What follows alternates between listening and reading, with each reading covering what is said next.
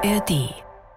Alle Folgen dieses Podcasts findet ihr in der ARD Audiothek. Juni 2017. Zwei Wochen nachdem Silvia in der Wiese gestorben ist, klingelt bei Toni, dem Taxler, das Telefon. Die Polizei ist dran. Er soll aufs Revier kommen. Toni macht sich sofort Gedanken und fragt sich, was die Beamten jetzt noch von ihm wollen. Die Polizeistation ist direkt der Nachbar von mir zu Hause. Ich bin dort hingegangen und die haben noch gesagt, ja, die haben noch ein paar Fragen an mich.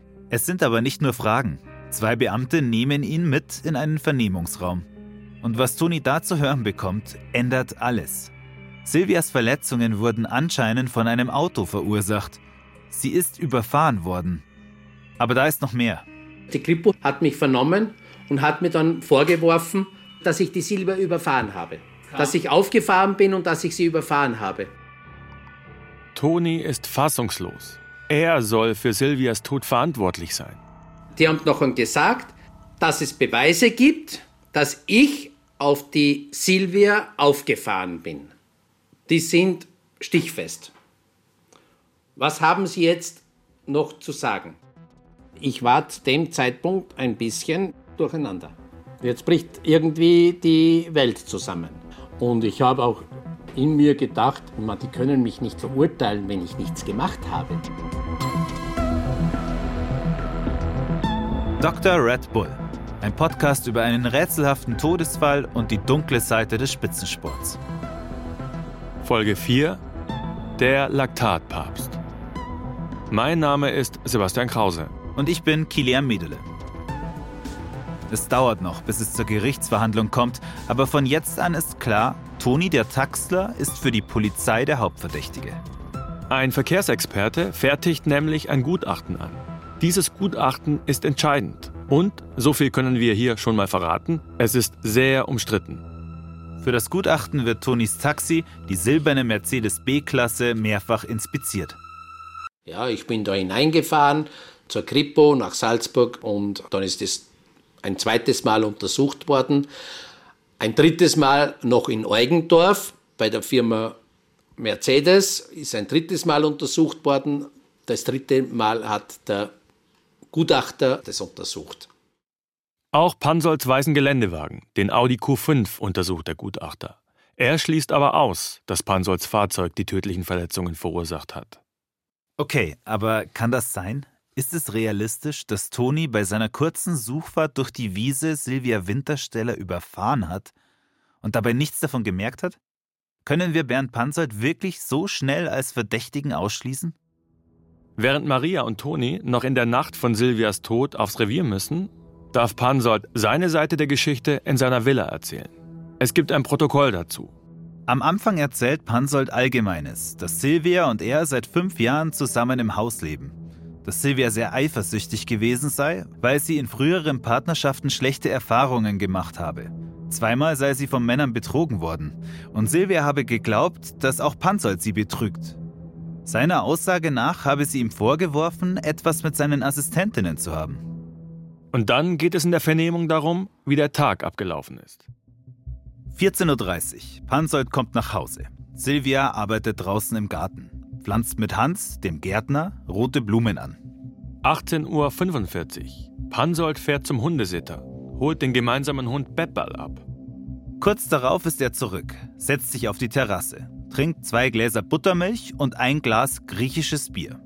Dann beginnt der Streit. Aus seiner Sicht läuft er so ab. Silvia hat inzwischen ebenfalls Alkohol getrunken. Sie sagt zu Pansold, dass sich seine Assistentin doch besser um ihn kümmern sollte, damit er tagsüber mehr trinkt und abends nicht so viel Durst hat. Silvia geht ins Wohnzimmer, zum Schrank, nimmt eine Flasche Cognac raus, kommt zurück auf die Terrasse und trinkt dann nach und nach fast die halbe Flasche leer. Der Streit geht weiter und wird heftiger. So heftig, dass jetzt auch eine andere Zeugin etwas davon mitbekommt. Wir finden die Aussage einer Nachbarin. Sie bekommt gegen 20 Uhr mit, wie jemand gegen Glas trommelt und Pansold sagt, wo willst du jetzt noch hin? Das macht ja keinen Sinn. Offensichtlich will Silvia raus aus dem Haus. Dann folgt das Telefongespräch, das wir schon kennen, mit ihrer Mutter Maria. Hier sagt Silvia den Satz, der macht mich kaputt. Silvia legt auf und rennt durch die Garage nach draußen. Pansold hinterher. Kurz vor der Wiese holt er sie ein. Sie setzt sich mehrmals auf den Asphalt und auch ins Gras, legt sich dann auch hin. Warum sie das tut, wissen wir nicht. Ist sie einfach nur gestolpert? Ist sie betrunken und kann nicht mehr laufen? Oder will sie sich durch das Hinlegen dagegen wehren, dass Pansold sie ins Haus zurückbringen will? Leider geht das nicht aus den Akten hervor. Klar ist nur, Pansold versucht, sie immer wieder aufzuheben und zur Rückkehr ins Haus zu bewegen. Aber vergeblich. Sie kommen immer weiter in die Wiese, bis es sie aus den Augen verliert. Es ist schon dunkel. Ziemlich zeitgleich, sagt Pansold, kommt Silvias Mutter Maria mit Toni dem Taxler angefahren. Insgesamt wird Pansold dreimal befragt. In der Nacht, am Tag darauf und dann nochmal eine Woche später. Und da fallen uns wirklich krasse Sachen auf. Pansold erzählt zum Beispiel, dass sich Silvia schon mal das Leben nehmen wollte. Mit Tabletten, vor einigen Jahren. Der Polizist notiert, Sie sei in eine Klinik eingeliefert und der Magen ausgepumpt worden. Das Wort Selbstmord habe sie nie verwendet. Sie habe jedoch öfter gesagt, wenn der Hund nicht wäre, wäre sie schon nicht mehr da. Das ist schon heftig. Und wir fragen uns, war es an dem Abend vielleicht auch so? Der Polizist fragt Pansold, ob Silvia Medikamente genommen habe, und Pansold gibt zu Protokoll, er wisse, dass sie regelmäßig Schlaftabletten nehme. Sie habe immer gesagt, dass sie sich damit volldröhnen oder vollpumpen müsse. Ob sie an diesem Tag Medikamente genommen habe, wisse er nicht. Beziehungsweise habe er dies nicht gesehen. Er habe nur drei blaue Tabletten im Haus wahrgenommen. Und Pansold fügt hinzu, ich habe die drei Stück Tabletten definitiv im unteren Stockwerk gesehen. Wo genau kann ich nicht mehr anführen. Mir wurde gesagt, dass im Müll eine leere Blisterverpackung für drei Tabletten des Medikaments Halcyon aufgefunden wurde. Mir ist dieses Medikament bekannt. Es wird in der Psychiatrie verwendet. Silvia dürfte die Tabletten von dort haben, da es sonst eigentlich nicht zu bekommen ist. Silvia hatte also offensichtlich psychische Probleme. Das ist auch neu für uns. Und sie hat offenbar auch immer wieder Schlafmittel genommen, zum Teil richtig harte, wie Halcyon. Und Pansold nennt auch blaue Tabletten wie Valium, was man auch bei Angstzuständen einnimmt. Dann geht es den Polizeibeamten in den Vernehmungen immer wieder um Silvias Weg in die Wiese. Pansold sagt laut Protokoll: Bezüglich der Stürze beim Weglaufen gestern, die ich gesehen habe, möchte ich berichtigen, dass ich nur gesehen habe, wie sie auf die Knie fiel. Einen Sturz im Haus habe ich nicht gesehen. Komisch war nur, dass in der Gartenhütte eine Gartenschere, eine Zigarrenkiste mit Dekoartikeln und eine Palette mit Red Bull-Dosen am Boden lagen. Möglicherweise ist sie dort schon gestürzt. Und was ist mit der Situation, als er sie zurück ins Haus holen wollte? Wir erinnern uns an den Zeugen, der an der Wiese telefoniert und beobachtet hat, wie jemand versucht, eine Frau in einen weißen Geländewagen zu ziehen. Pansold wird explizit gefragt, ob er versucht hat, Silvia ins Auto zu zerren. Seine Antwort? Nein, nie. Aber bei diesem Punkt ist Toni skeptisch. Nachdem er von dem Zeugen erfährt, ruft er ihn an. Ich bin der Herr Herzog und habe gelesen, dass Sie da eine, eine Aussage gemacht haben bei diesem Vorfall und wollte gern fragen, ob ich mit Ihnen sprechen kann über das. Ja? Und die Antwort von dem Herrn ist gewesen, nein, ich kann mich an nichts mehr erinnern. Wir wollen diesen Zeugen unbedingt selbst sprechen, aber erreichen ihn nicht. Die gewählte Rufnummer ist nicht vergeben. Bitte wenden Sie sich an die Auskunft. Er hat anscheinend eine neue Handynummer. Aber wir haben seine Adresse und werden bei ihm vorbeifahren. Der letzte für uns wichtige Punkt der Pansold-Vernehmungen ist die Suche in der Wiese. Er gibt an, ich bin mit dem Auto im Kreis gefahren und habe sie am Feld entdeckt. Ich habe dann Maria Wintersteller gerufen und ihr gesagt, dass Silvia da liegt. Ich stieg gleichzeitig aus und unmittelbar danach war auch die Mutter da. Das hört sich doch für uns so an, als hätte er sie im Auto sitzend entdeckt. Und für uns passt das nicht zusammen mit dem, was er in der dritten Befragung sagt. Fahrenderweise habe ich sie nicht gefunden. Das war, als ich zu Fuß unterwegs war. Da widerspricht er seiner früheren Aussage. Aber wir behalten das mal im Hinterkopf und schauen auf jeden Fall noch auf den letzten Punkt, der uns richtig wichtig erscheint. Am Schluss fragen ihn die Beamten, ob er die am Boden liegende Silvia mit dem Auto berührt oder touchiert hat. Da erklärt er laut Protokoll, ich habe nichts bemerkt.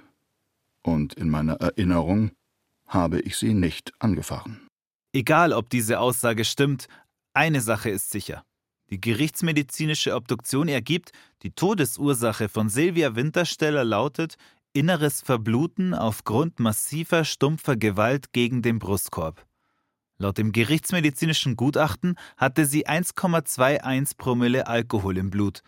Aber Spuren von Tabletten werden nicht gefunden. Der Fall bleibt rätselhaft. Während wir weiter recherchieren, widmen wir uns wieder der anderen Geschichte in diesem Podcast, dem Leben von Bernd Pansold. Wir wollen ja noch herausfinden, wie er es geschafft hat, nach dem Fall der Mauer und dem Ende seiner Karriere in der DDR so schnell zum Chefmediziner von Red Bull aufzusteigen. Wie er eigentlich in dieser Villa im Red Bull-Land gelandet ist. Unser Kollege Johann Skocek erinnert uns daran, was das damals für eine Zeit war für den österreichischen Sport.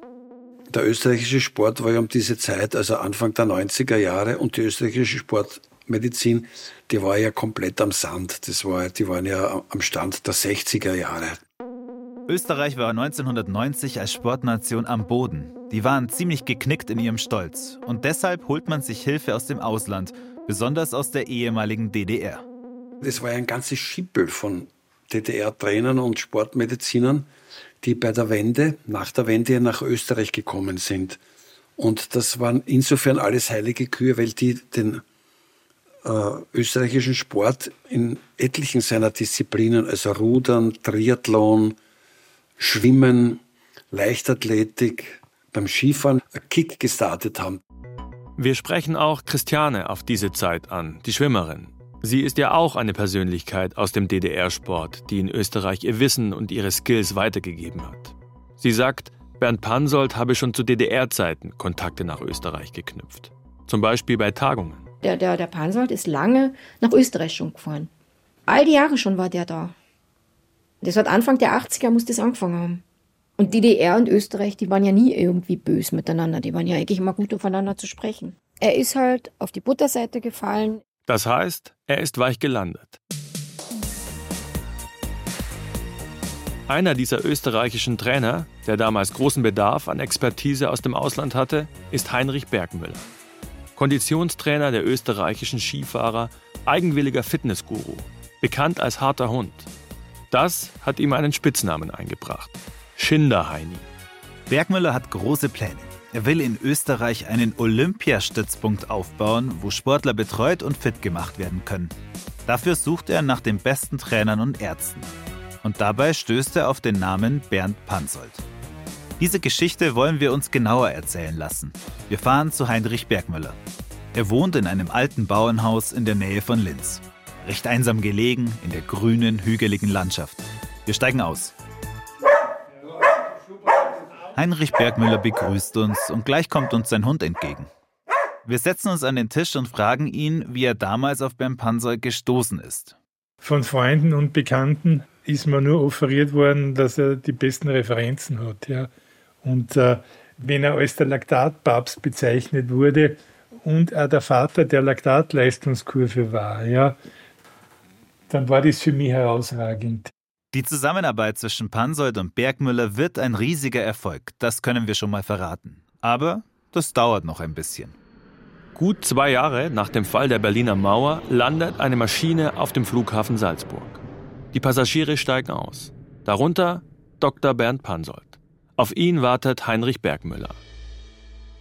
Und der eröffnet 1994 im Bergdorf Obertauern dann tatsächlich seinen Olympiastützpunkt. Das Besondere, es ist ein Leistungszentrum in der Höhe auf rund 1700 Metern, ideal für Ausdauertraining. Zur Eröffnung kommt die ganz große Prominenz. Das war ein Riesenspektakel. Es hat zum Beispiel der damalige Bundeskanzler, der Franz Franitzky, hat die Eröffnungsrede gehalten. Es war ein Sportprominent, fast alles da, was da sein hat können. Wir müssen zugeben, Obertauern hatten selbst wir Sportjournalisten kaum auf dem Schirm. Auch der größte Sportstar Österreichs wird in Obertauern zum Champion geformt, Skifahrer Hermann Mayer. Der Superstar ist auferstanden. Unglaublich. Der Also- König ist tot, es lebe der König. Dieser Slogan gilt für Hermann Mayer immer wieder. Hermann Mayer, Doppel-Olympiasieger 1998. Dreimal wurde er insgesamt Weltmeister. Viermal gewann er den Gesamtweltcup, die große Kristallkugel. Ich weiß noch genau, wie ich damals vor dem Fernseher gesessen bin und Skirennen geschaut habe. Da kam dann der Meier immer ins Starthaus. Verbissenes Gesicht, volles Risiko. Wie viel Mut und Kraft er haben muss, um heil ins Ziel zu kommen. Und bei mir hat sich vor allem 1998 der Jahrhundertsturz eingebrannt, wo er in Nagano 80 Meter durch die Luft fliegt und danach zwei Goldmedaillen holt, als wäre nichts gewesen. Und später dann hat mir mal ein österreichischer Kollege gesagt, der Hermann Mayer hing als Poster in Lebensgröße in meinem Zimmer. Der hat quasi zur Familie gehört. Nur damit ihr wisst, welche Bedeutung der Mann in Österreich hat. Wir wollen ganz genau wissen, wie Heinrich Bergmüller Hermann Mayer und Co. so fit gemacht hat. Und welche Rolle Bernd Pansold dabei gespielt hat. Bergmüller meint, es war einfach das richtige Training.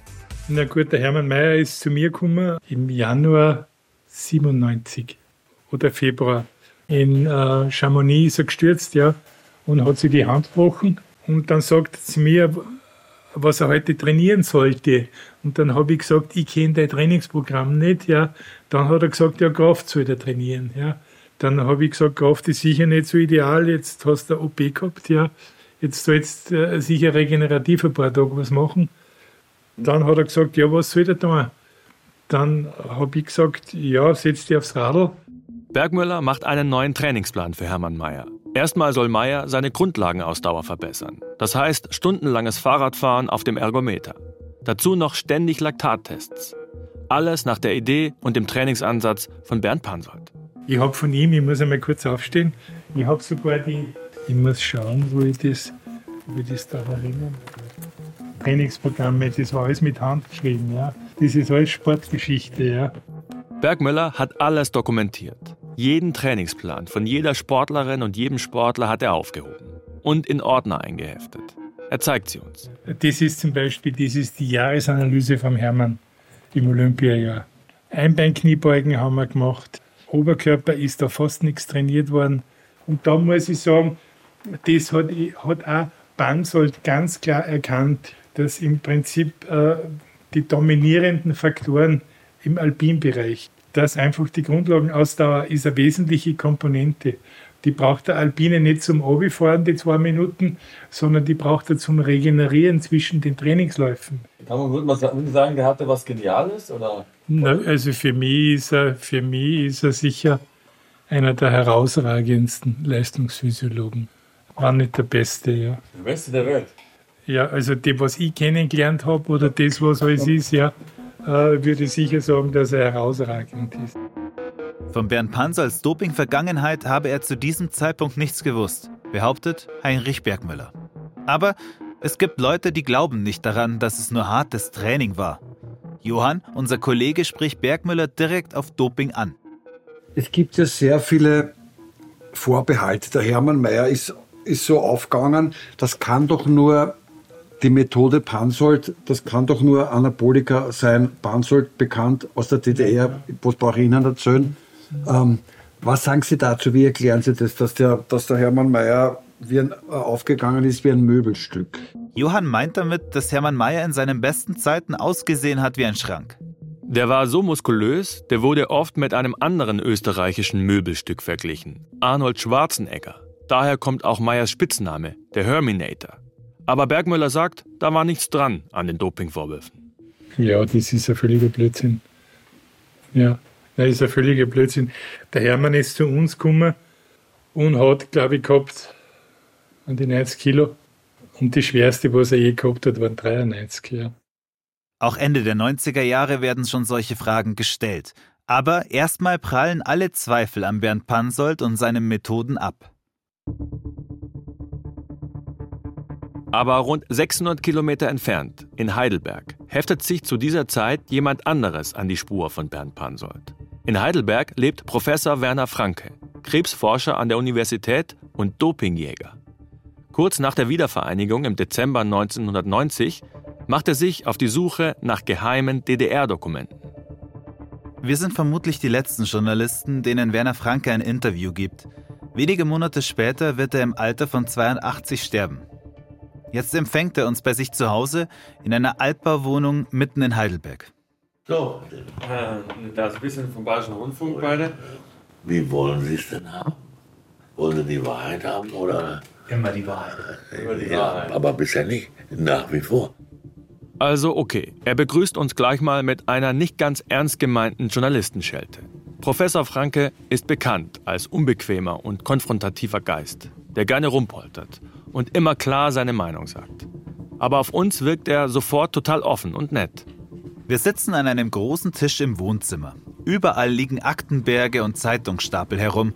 Man merkt ihm sein Alter an und dass er nicht mehr so gut zu Fuß ist. Gitte? Komm mal bitte ganz kurz schnell. Gitte, das ist seine Frau Brigitte Berendonk, eine ehemalige Diskuswerferin und Kugelstoßerin. Mit ihr zusammen begibt sich Professor Franke nach dem Zusammenbruch der DDR auf die Spur der Dopingverbrecher.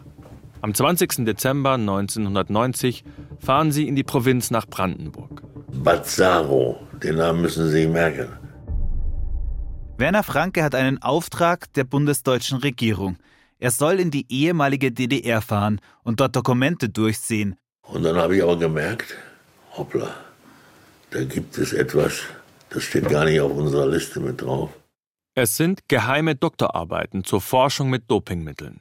Denn überall in den großen Instituten, in Berlin, in Leipzig, laufen Schredder. Alles, was das staatliche Dopingsystem belegen könnte, muss vernichtet werden. So wollen es die DDR-Spitzenfunktionäre. Nur eben diese geheimen Dissertationen sollen noch da sein, in der abgelegenen Militärakademie im Bazzaro, 30 Kilometer östlich von Berlin. Werner Franke fasst den Entschluss, auf eigene Faust dorthin zu fahren. In Berlin haben wir einen Taxifahrer gehabt, der hat das Taxischild abgemacht. Er parkte dann so am Rande von Bazzaro. Das Taxischild nimmt er ab, weil sie in geheimer Mission sind und nicht auffallen wollen. Franke geht in die Militärakademie. Da baut sich ein Ex-NVA-Offizier vor ihm auf. Also einer von der Nationalen Volksarmee, die damals gerade aufgelöst wurde. Er verstellt Werner Franke den Weg. Ich hatte gesehen, dass in der Zentrale von in der Bibliothek eine Sicherheitsdoppeltür war. Mhm. Aber angeblich hat niemand einen Schlüssel zu diesem geheimnisvollen Raum mit der Sicherheitsdoppeltür. Nur ein Verzeichnis von Autorennamen wird ihm unfreundlich vorgelegt, ohne Themen oder Thesen. Aber das reicht. Die Dissertationen sind noch da. Franke besorgt sich per Fax eine Genehmigung vom Bundesverteidigungsministerium aus Bonn, dass er alle Dissertationen, die als Verschlusssache geführt werden, einsehen und entleihen darf. Und auch wenn der Ex-NVA-Offizier nochmal alles versucht, Sie, was machen Sie für lächerliche Sachen hier? Ja, und es bleibt jetzt hier. Franke schafft es, die Dissertationen zu entleihen. Als er sie dann zu Hause durchliest, merkt er, diese Schriften werden für Aufsehen sorgen. Und so haben wir sämtliche dieser Dokumente, Regierungsdokumente, ja, die zu tun hatte vor allen Dingen mit Verletzung, Verletzungsbehandlung. Und da waren ja auch solche bei, die eben beruhten auf übermäßige Wirkung von anabolen Steroiden und so weiter. Werner Franke rettet gemeinsam mit seiner Frau Brigitte Behrendonk Belege für das Staatsdopingsystem der DDR. Sie schreiben 1991 ein Enthüllungsbuch Doping von der Forschung zum Betrug. Und sie stoßen bei ihren Recherchen auf einen Namen, den ihr schon gut kennt, Bernd Pansold. Ja, ich habe den schon immer genannt. Aber äh, ihm konnte man zunächst gar nicht so, das werden Sie auch dann merken, Konkretes nachweisen. Franke will die Verantwortlichen des DDR-Dopingsystems zur Rechenschaft ziehen. Er will Gerechtigkeit und zeigt sie als Privatperson bei der Polizei an. Die DDR-Funktionäre, die Trainer, die Ärzte, auch Bernd Pansold. Ich habe ihn mit erwähnt dabei. Ich habe ihn, als ich dann merkte, um Pansold kümmert sich keiner und die Leute sind ja so, ja, der ist ja schon lange in Österreich oder so. Solche Worte kriegte man da. Ne? Außer ihm habe sich niemand um den Fall Bernd Pansold gekümmert, erzählt Franke. Der sei ja schon lange in Österreich. Solche Ausreden seien da gekommen. Aber es dauert noch, bis gegen Pansold in Berlin, dort wo er ja bei Dynamo gearbeitet hat, Anklage erhoben werden kann. Es fehlen noch wichtige Belege und vor allem Betroffene, Athletinnen, die die Vergabe der Dopingmittel bezeugen können, wie Christiane, die Schwimmerin, die damals ja schon in Österreich lebt. Die haben aufgerufen in Deutschland in den Medien, äh, sie suchen Zeitzeugen. 1996 war das. Dann rief mir meine Mutter an und sagt, hast du das gelesen? Hast du, die suchen die jetzt alle so genau, ich habe nichts gelesen. Na, ich schicke dir das. Ja, und dann haben wir uns unter den Aktiven eigentlich so ein bisschen zusammengerufen und, und geredet und man hat sich dann relativ schnell getroffen. Und dann ist relativ schnell äh, bekannt geworden, dass ich meine ganzen Trainingstagebücher habe. Und dann haben die gefragt, ob ich dort eben als Kronzeugin auftreten würde, weil eben die schriftlichen Beweise da waren. Und ich war mir der Tragweite gar nicht bewusst am Anfang. Kurze Zeit später sitzt Christiane genau da, wo wir jetzt sitzen. In Heidelberg im Wohnzimmer von Professor Franke. Er hilft Christiane, sich auf einen möglichen Prozess gegen Bernd Pansold vorzubereiten. Franke hat für uns die Dokumente von damals nochmal rausgeholt. Hunderte Seiten. So, das ist jetzt Ihnen hier, das ist der für Sie bereitgelegte. Das können Sie kopieren, aber bitte zurückschicken. Das sind die original Pansold-Akten. Und tatsächlich, der Einsatz von Professor Franke und Christiane führt dazu, dass Anklage erhoben wird. Und zwar gegen vier ehemalige DDR-Schwimmtrainer und zwei Ärzte. Bernd Pansold und Dieter Binus. Pinky und der Brain sind gemeinsam angeklagt. Der Prozess vor dem Landgericht Berlin macht schon im Vorfeld Schlagzeilen. Das Medieninteresse ist riesig. Hauptzeugin gegen Pansold und die anderen ist Christiane. Wirklich, wenn ich die Augen zumache, sehe ich den ersten Tag, kann ich noch wirklich vor mir sehen, weil irgendwann hat dann der, der Werner Franke gesagt, nix da, jetzt nicht in irgendein Vorstadthotel, wir brauchen jetzt ein gescheites Hotel. Werner Franke begleitet also die Schwimmerinnen nach Berlin und unterstützt sie. Er hat gesagt, das geht sonst nicht, wir brauchen Entspannung. Dann haben sie mich wirklich einquartiert vom Feinsten, nämlich im, im Four Seasons. Christiane ist übrigens nicht nur Zeugin, sie ist auch als Nebenklägerin dabei. Es ist der 18. März 1998. Ich werde den Tag nie vergessen, also sicher im Four Seasons. Dann sind die Autos vorgefahren, dann sind wir dort eingestiegen. Also das war wie in so einem, das ist wie im Film abgelaufen. Ja? Und dann da standen da auch schon wieder Reporter. Sie fahren los, machen sich auf den Weg zum Gericht. Um 9 Uhr beginnt der Prozess. Sie kommen an. Vor dem Eingang warten Reporter und Kamerateams. Sie fahren zum Hintereingang durch den, durch den Gefängniseingang praktisch rein. Also hintenrum rein mit den Autos. Ausgestiegen, rein. Naja, und das haben die dann aber schon spitz gekriegt und dann standen die alle schon drin. Ich habe einen hellen Hosenanzug angehabt, das weiß ich noch. Es ist der Pilotprozess zur Aufarbeitung des DDR-Dopingsystems. Weitere Prozesse sollen folgen. Gegen hunderte weitere Ex-DDR-Verantwortliche wird ermittelt. Der Prozess ist ein Politikum. Egon Krenz, der letzte DDR-Staatschef, ist da, als Zuschauer. Er sagt ins Mikrofon der Reporter, hier geht es nicht um einen fairen Prozess. Hier geht es um die Revanche dafür, dass die DDR im Sport besser war als die alte Bundesrepublik. Werner Franke steht ein paar Meter weiter vor dem Gerichtssaal. Als er Egon Krenz hört, wird er wütend. Das ist der reine Zynismus. Wie kann auch nur ein denkender Mensch, der mal staatliche Verantwortung jetzt gehabt hat, so zynisch über die Leiden und die Persönlichkeitsveränderungen junger Mädchen, heute Frauen, weggehen? Dass sich so viel Sorge gemacht wird, so viel Mitgefühl über die Täter, Trainer und Ärzte und Schwamm drüber. Kaum eine Sau in Deutschland denkt an die Opfer bisher. Christiane ist inzwischen im Gerichtssaal angekommen. Sie nimmt Platz und spürt den Druck und die Augen, die auf sie gerichtet sind. Die, die Angeklagten saßen richtig schön, die haben da oben gethront, da war hinter keine Öffentlichkeit, nichts. Sie saßen nur mit ihren Anwälten dort. Ziemlich selbstsicher, so nach dem Motto, so wie die da von uns, die machen wir jetzt fertig. Und wir saßen mit dem Rücken und hinter uns war äh, das Publikum sozusagen und das war ja öffentlich. Sie sitzt da, schaut sich um und fühlt sich unwohl. Und hinter uns saß einer, der immer gesagt hat, die Stasi ist noch aktiv, wir kriegen dich. Und der richtig so immer wieder, immer wieder. Und, und der Vorsitzende Richter hat nicht von oben einmal gesagt, Ruhe. Und das geht hier nicht. Also das war schon, und, und zum damaligen Zeitpunkt, da habe ich auch noch vor der Stasi oder vor dem, was sein könnte, sicher auch noch Angst gehabt. Ja.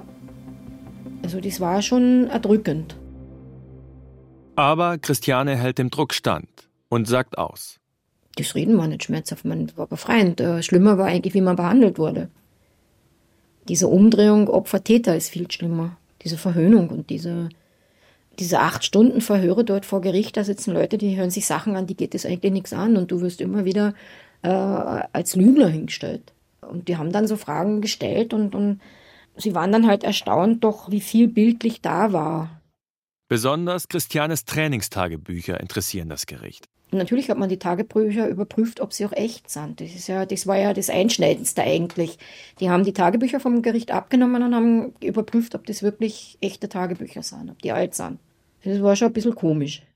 Die Tagebücher werden als echt anerkannt. Christiane macht ihre Aussage und wartet.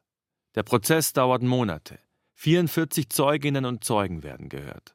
Nach und nach werden die Verfahren gegen die Schwimmtrainer abgeschlossen.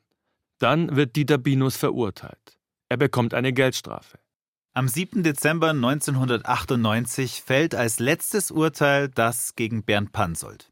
Das Berliner Landgericht hat das bisher härteste Urteil wegen Dopings von Minderjährigen in der ehemaligen DDR gesprochen. Der frühere Chefarzt des SC Dynamo Berlin, Bernd Pansold, wurde heute wegen Beihilfe zur vorsätzlichen Körperverletzung in neun Fällen schuldig gesprochen. Das Gericht verurteilte Pansold zu einer Geldstrafe von 14.400 Mark. Auch wenn die Strafe fast lächerlich gering ausfällt, wichtiger als die Geldsumme ist der symbolische Wert. Es ist ein Schuldspruch und damit auch eine Anerkennung der gesundheitlichen Schäden und der Leiden, die die Sportlerinnen erlitten haben. Bernd Pansold war als letzter übrig geblieben von ursprünglich sechs Angeklagten. Während andere gestanden hatten, schwieg er bis zum Schluss, gab sich auch heute am 42. Prozesstag gelassen. Das Urteil des Berliner Landgerichts registrierte er dann mit versteinerter Miene. Das Urteil bedeutet, seine DDR-Vergangenheit holt Bernd Pansold ein, auch in Österreich. Dr. Bernd Pansold wird von einem Berliner Gericht wegen Beihilfe zur Körperverletzung zu einer Geldstrafe von umgerechnet etwa 100.000 Schilling verurteilt. Was tun mit Bernd Pansold? Darüber entbrennt eine riesige Diskussion. Darf ein verurteilter Dopingarzt weiter die österreichischen Skifahrer medizinisch betreuen? Der Fernsehsender ORF befragt Peter Schröcksnadel, den Präsidenten des österreichischen Skiverbands. Das Problem für uns ist einfach, dass der Herr Dr. Bansold eben in der Vergangenheit äh, Probleme hatte und damit auch jetzt noch Probleme hat. Und uns in Österreich, nachdem wir so gut fahren, immer angedichtet wird, dass wir in irgendeiner Form toppen. Und da ist natürlich die Nähe zum Herrn Dr. Bansold eben nicht förderlich. Als nächstes verbietet Schröcksnadel dem Olympiasieger Hermann Mayer den Umgang mit Pansold. Aber die öffentliche Diskussion ist damit nicht zu Ende. Im Gegenteil, der ORF lädt Hermann Mayer ins Studio ein. Die Diskussion um den Leistungsdiagnostiker Pansold aus der ehemaligen DDR, mit dem Sie ja gearbeitet haben und von dem aber jetzt Präsident Peter Schöcksnadel möchte, dass er nicht im Nahbereich des ÖSV auftaucht. Welche Anteile oder welchen Anteil hat Pansold an Ihrem Erfolg? Kann man das einschätzen? äh, ist schwer zum Einschätzen. Ich muss sagen, ich war Gott sei Dank, ich war früher in der Lage, Gott sei Dank, dass ich äh, in Olympiastützpunkt Oberdauern nützen habe können. Und, und für mich war es äh, sicher wichtig, weil vom Training her und so waren die Leute sicher voraus gegenüber andere. Sie haben kein Problem damit? Nein, ich, ich schätze ihn sehr, muss ich sagen. Und ich habe auch mit ihm überhaupt kein Problem mit. Ich habe nie eins gehabt. Im Gegenteil, ich habe ihn sogar sehr respektiert und bewundert für die Trainingsmethoden und so, was er gehabt hat. Hat uns sicher sehr geholfen im ganzen österreichischen Skisport. Und ich habe eigentlich da nie ein Problem gehabt.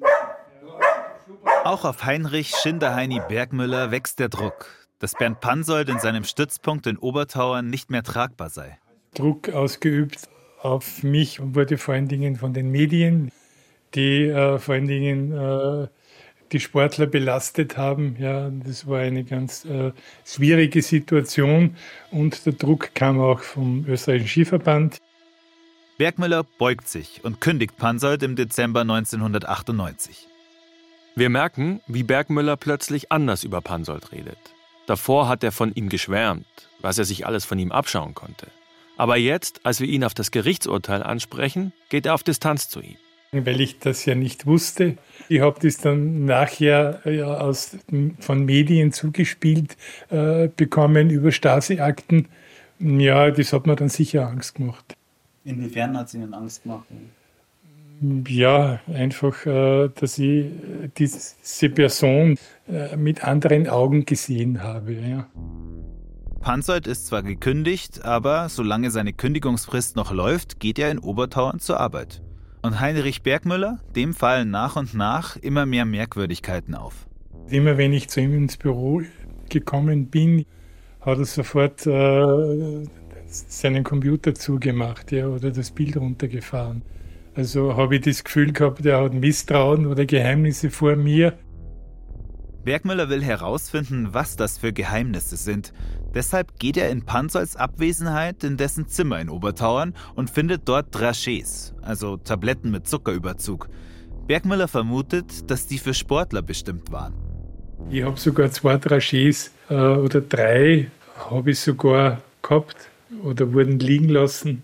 Und ich habe das dann sogar äh, Bekannten gegeben, also zwei, zwei Ärzten für, für Fachärzte für Biochemie. Und äh, die wollten das dann sogar untersuchen, analysieren, war aber nicht möglich, die waren nicht in der Lage dazu. Genau, Konnten nicht herausfinden, was das war. Okay. Welche Substanzen.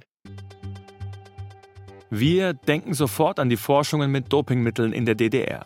Denn im Spitzensport kommt es leider oft vor, dass bestimmte Sportärzte ihren Athleten Mittel und Substanzen verabreichen, die den Dopingfahndern noch gar nicht bekannt sind.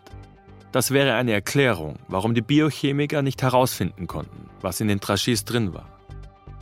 Immerhin weiß Bergmüller noch, wie die Drachés bezeichnet wurden. Was ich nur bei ihm gefunden habe, das war ein Zettel. Es ist ein Zettel mit Einnahmeempfehlungen. Da stehen geheimnisvolle Bezeichnungen drauf. A1, zweimal zwei davon täglich nehmen, mittags und abends. Dann A2, auch zweimal zwei davon täglich, mittags und abends. Und F3, drei davon zum Schlafen gehen. Bergmüller erzählt weiter, dass die Einnahmeempfehlung für die Skilangläufer bestimmt war.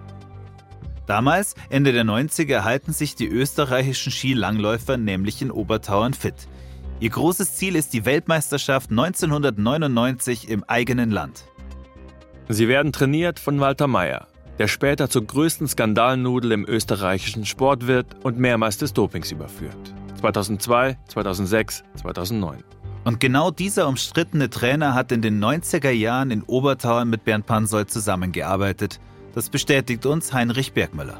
Wir haben sie immer wieder mal getroffen. Mein Büro war ja, das war der Stiegenaufgang, mein Büro war rechts, Pansolds Büro war links, ja, und der Meier ist immer wieder mal gekommen. Ja. Innenkurve. Jetzt kommen sie herein. Noch eine kleine Abfahrt, ein kleiner Zug und eine Linkskurve ins Ziel. 26. Februar 1999. Ski-Nordisch-Weltmeisterschaften in Ramsau am Dachstein in der Steiermark. Der große Moment für die österreichische Langlaufstaffel ist da. Die von Walter Mayer und Pansold betreute Mannschaft ist tatsächlich auf dem Weg zu Gold. Es fehlen noch ein paar hundert Meter. Schlussläufer Christian Hoffmann sprintet gegen den Norweger Thomas Alsgaard um den Sieg. Hoffmann, dreh dich nicht um, schau nach vor.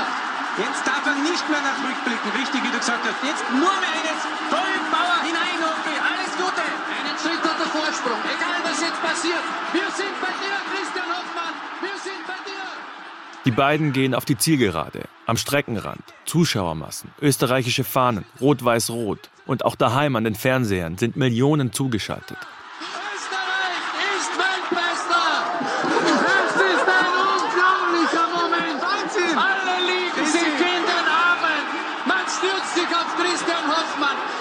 Unglaublich. Rudi. Was soll man da noch sagen? Eine Weltklasseleistung nach einer Aufbauarbeit von sechs bis sieben Jahren. Die Krönung für Walter Meyer.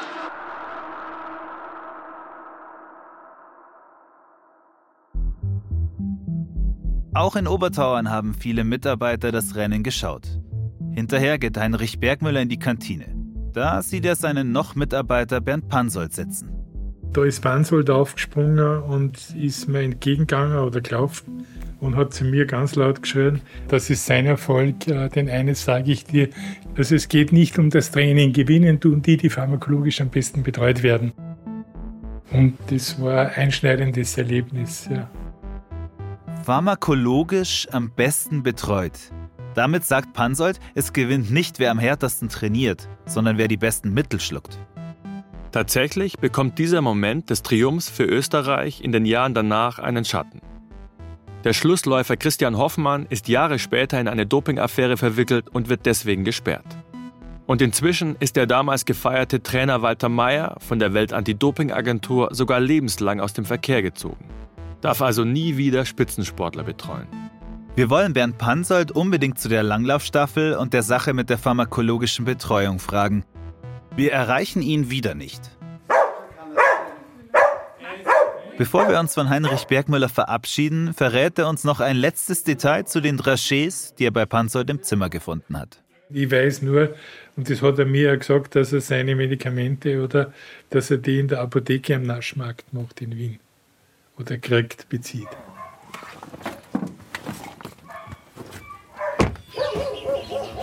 Wir verabschieden uns, steigen ins Auto und schauen gleich nach. Wir holen das Handy raus, googeln. Apotheke am Naschmarkt Wien. Und tatsächlich, die Apotheke gibt es noch.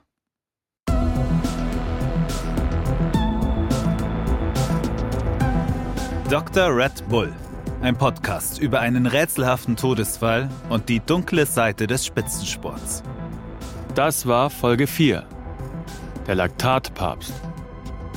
Ich bin Sebastian Krause. Und ich bin Kilian Miedele. Wenn euch unser Podcast gefällt, dann klickt doch auf Abonnieren und gebt uns ein paar Sterne. Alle Folgen gibt es jetzt schon in der ARD Audiothek und überall, wo es Podcasts gibt. Juristische Beratung Florian Steinert. Cover- und Grafikdesign Hanna Wiesner und Max Hofstetter. Sounddesign Christoph Brandner. Ton und Technik Ruth Maria Ostermann. Regie Ron Schickler. Recherchen Johann Skocek. Redaktionelle Mitarbeit Lea Utz. Redaktion Thomas Kattenbeck und Till Ottlitz. Dr. Red Bull ist eine Produktion der ARD Radiorecherche Sport und des Bayerischen Rundfunks 2023.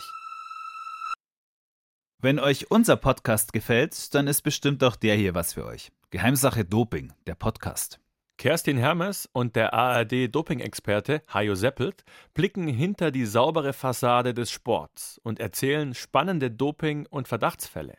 Geschichten wie die von Jan Ulrich, Dieter Baumann oder Ben Johnson. Und demnächst erscheint eine neue Staffel über die erfolgreichste Winterolympioniken der Sportgeschichte, Claudia Pechstein. Geheimsache Doping findet ihr auch in der ARD Audiothek.